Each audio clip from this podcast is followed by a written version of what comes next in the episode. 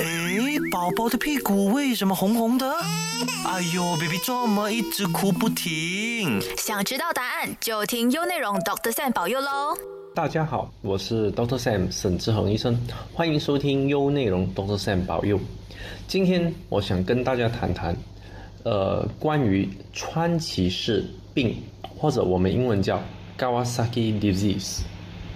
这个课题对很多父母们来说，可能是有点陌生，可能大家也是第一次听过关于这个川崎氏病或者 Kawasaki disease 这个名字。但是，这么我会需要跟大家分享这个课题呢，主要是有两个原因。第一，因为这个川崎氏病 Kawasaki disease 呢，它是最普遍造成孩童。有得到这个后天性心脏问题的主要原因。第二呢，就是最近啊，也就是这一两年来，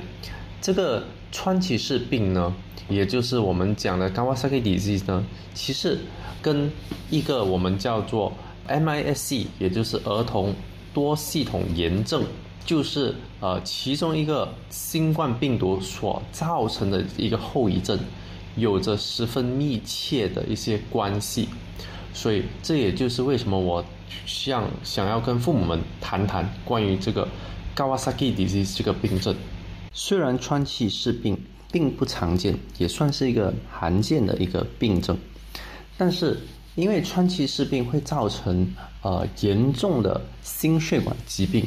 特别是在小于五岁的孩童，所以这个课题是十分重要的。也能让父母了解一下，在什么情况下需要啊怀疑孩子可能会有这个川崎氏症，也能够得到及时的治疗。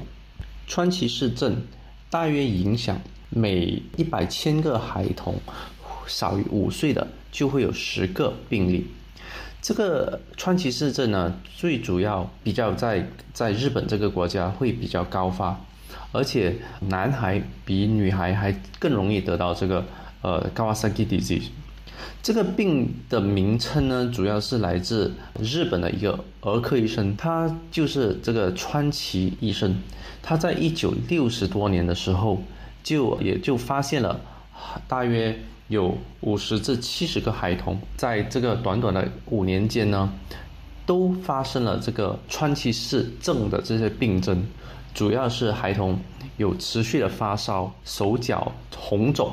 甚至是全身都会有这些红斑等的症状，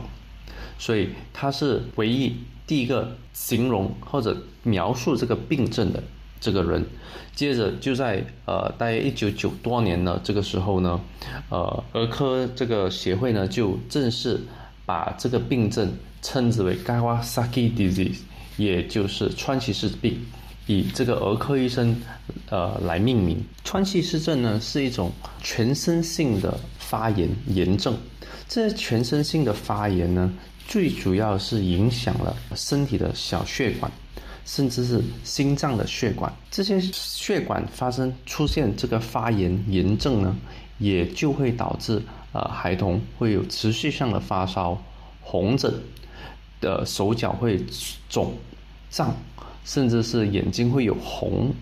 还有呢，也就是我们比较担心的，也就是造成心脏血管的肿胀，在严重的情况下呢，甚至会造成心血管的破裂等严重后果。到底是什么东西造成这个川崎氏症呢？直到目前为止，川崎氏症的成因还是不详，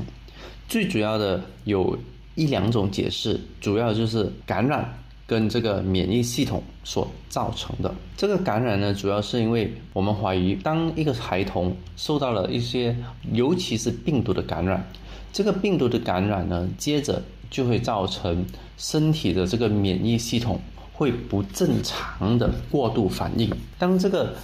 感染所造成的这个身体所不正常的过度反应呢？造成这个免疫系统失调失衡，这样呢就会造成身体的大范围发炎。这个身体的大范围发炎呢，也就会造成这个川崎氏症的这个病症，而且还有很多理论也也证明了，呃，其实有些孩童呢，他们得了一些病毒感染之后呢，他们相对的容易得到这个川崎氏症，也可能是因为基因的一些问题所间接造成的。至于关系到这个基因的这个呃解释呢，呃，有一方面的解释就是日本人，尤其是日本，他们通常这个病发率也相对的高。还有，我们也有发现到，如果一个孩子有川崎氏症，其他的孩子或者是同一个家族，也有可能会增加这个得到川崎氏症的这个风险。所以有一些理论就是也发现到有一些基因确实是跟这个川崎氏症有一个比较大的联系，但是总的来说呢，这个川崎氏症 （Kawasaki disease） 的这个成因是十分的复杂的，到现在也没有一个定论，也没有一个专家会说啊，这到底是什么原因、什么病毒、什么感染，甚至是哪一种免疫失调造成。呃，这个孩童得到这个川崎氏症，所以总的来说它是复杂，然后到现在为止也没有一个准确的一个解释。现在我们来谈谈川崎氏症的这个症状到底是怎样的。川崎氏症呢，通常开始孩子都会会有发烧，通常呢这个发烧呢是普遍上是高烧的。然后这个烧呢，通常是这个退烧药呢是没有什么效果的。最主要的情况，最主要就是发烧，而且这个发烧会持续，然后也会造成这个孩子呢会变得十分的烦躁。除此之外，川崎氏症所造成的发烧呢，通常也不会因为呃医生开了这个抗生素而得到任何缓解。接着呢，父母也会开始发现孩子的眼睛开始有这个发红的这个现象。通常呢，也是是会在大约呃病发的第二、第三天开始。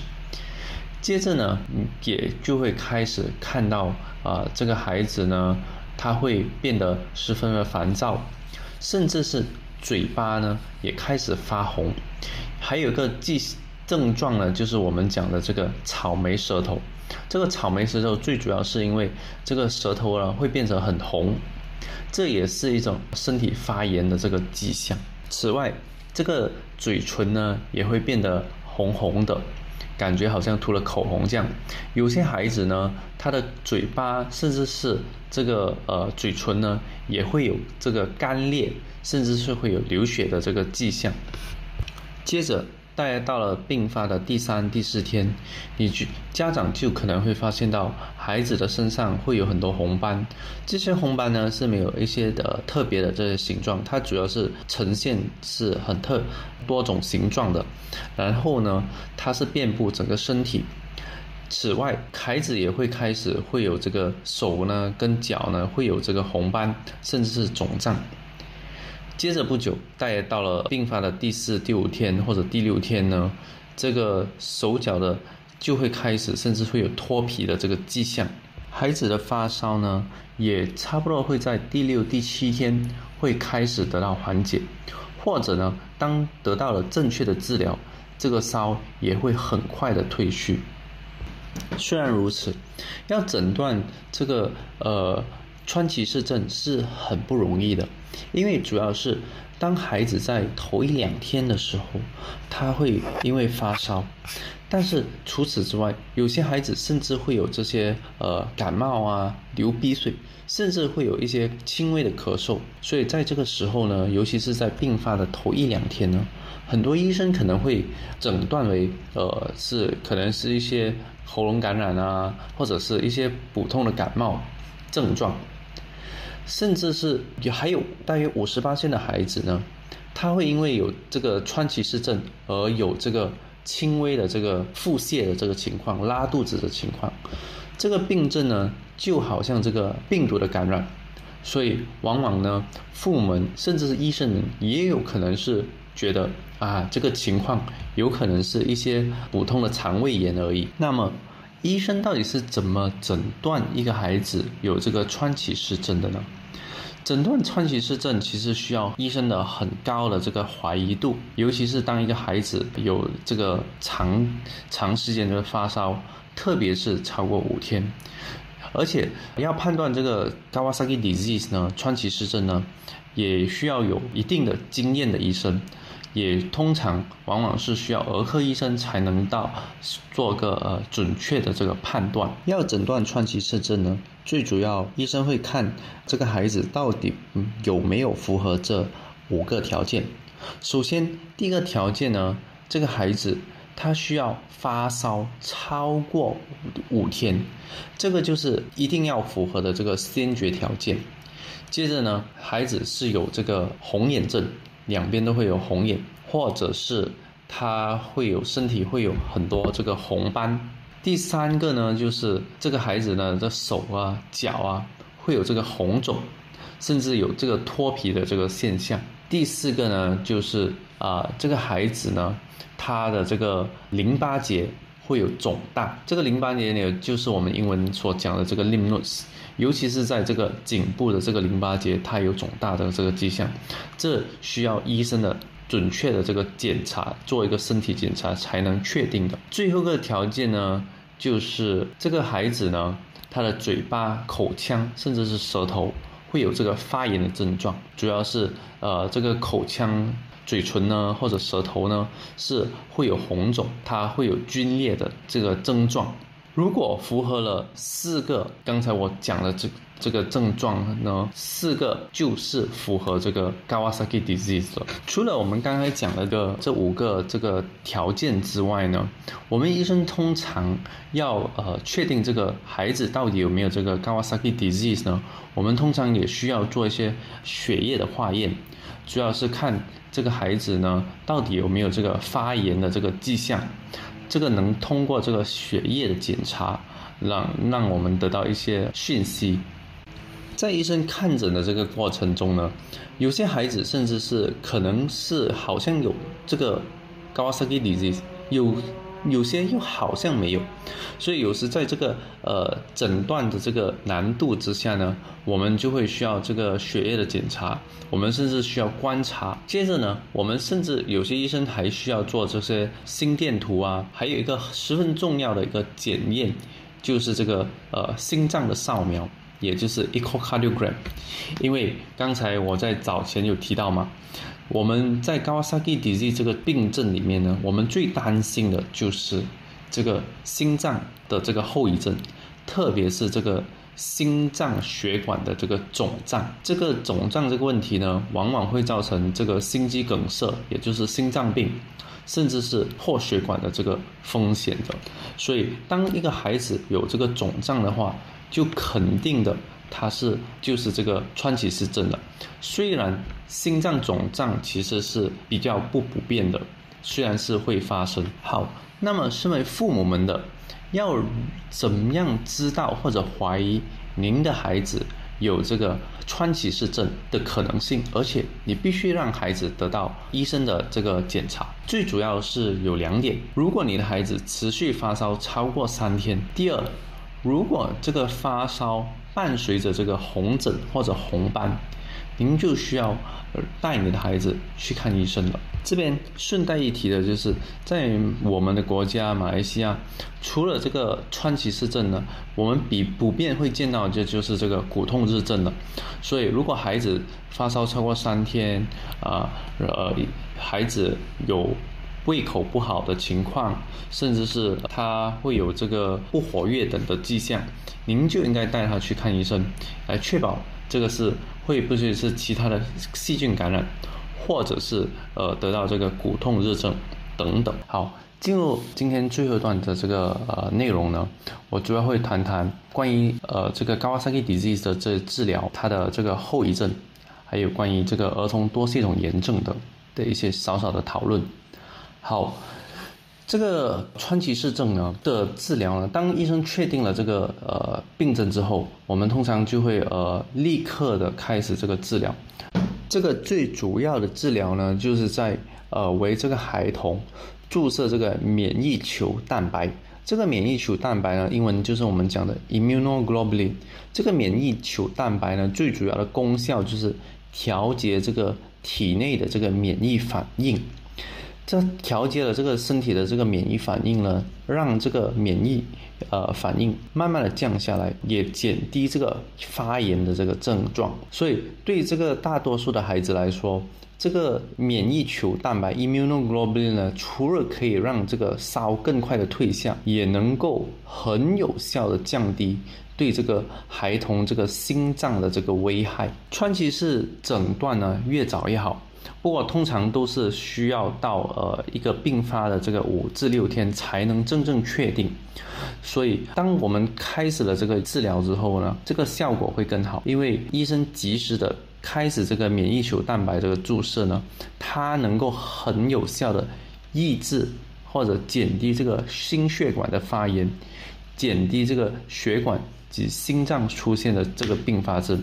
所以。治治疗这个黄时间呢，就是在病发的十天之内，因为有很多研究发现呢，若在这十天内接受治疗，死亡的风险可以得到很大的这个降低。此外，孩童呢也需要得到这个 aspirin，也就是这个阿司匹林的这个服用。这个 aspirin 呢，最主要也就是减低这个发炎这个迹象，甚至是让这个心脏血管得到保护。减低这个呃血管阻塞的这个症问题等等，在确诊开始了这个治疗的这段期间呢，通常我们医生也会呃需要得到这个儿科心脏专科医生的这些配合，因为我们需要这个儿科心脏医生呢来为这个孩子做个心脏扫描，确保这个心血管是没有问题的，最主要是要确保这个孩子呢没有这个心血管肿胀的这个问题。川崎氏病最主要的并发症有两个，就是冠状动脉，也就是心血管动脉瘤；第二个就是心肌炎。如果没有得到及时的治疗呢，这个孩子会得到这个心血管动脉瘤的这个几率是可以达到二十至二十五八线的，也就是五个患者当中会有一个人就会中招。呃，这个冠状动脉瘤呢，如果是它有有很大的这个瘤，也就是这个血管的这个肿胀呢，在肿胀了一定的程度，有些孩子甚至会有很严重。这个肿胀呢，最危险的情况呢，就是这个血管会破裂。当这个心血管破裂了过后，就会造成这个孩子突然死亡的这个。最严重的这个并发症，川崎氏病的孩童呢，通常需要一个比较久的治疗，往往需要一个三至六个月的这个呃药物治疗，比较长期的这个问诊。这个问诊呢，最主要是需要 follow up，也就是确保这个孩童的这个心血管呢是没有问题的。好，最后我们就来谈谈这个 MIS-C，